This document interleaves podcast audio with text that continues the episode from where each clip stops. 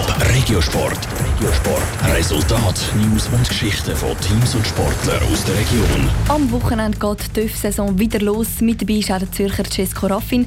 Nach zwei Jahren ohne Profivertrag ist er jetzt wieder zurück und hat einen fixen Platz im Cockpit vom NTS RV Racing GP-Team. Wie es für ihn ist, wieder fest im TÜV-Sattel zu sitzen, im Beitrag von Niki Stettler. Er hat zwei harte Saisons hinter sich. Der Zürcher TÜV-Fahrer Cesco Raffin. Er war bis im Team nur noch als Ersatzfahrer dabei. Gewesen. Jetzt hat er aber wieder einen fixen Platz in der Moto-2-Klasse. Abgesehen davon, dass es eher ein langer Winter war, freue ich mich, eine komplette Moto2-Saison in der WM wieder zu bestreiten. In den letzten Monaten ist es für ihn vor allem darum gegangen, wieder fit genug zu werden.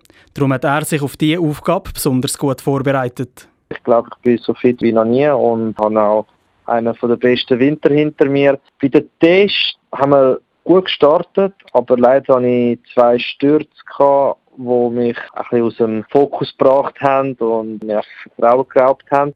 Die Stürze gehören aber zum TÜV-Fahrer dazu.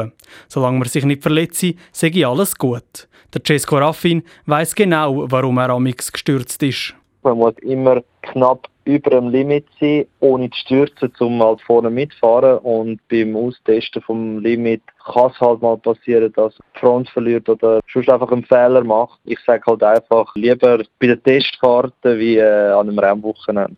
Und so ein Rennwochenende steht jetzt eben morgen auf dem Programm.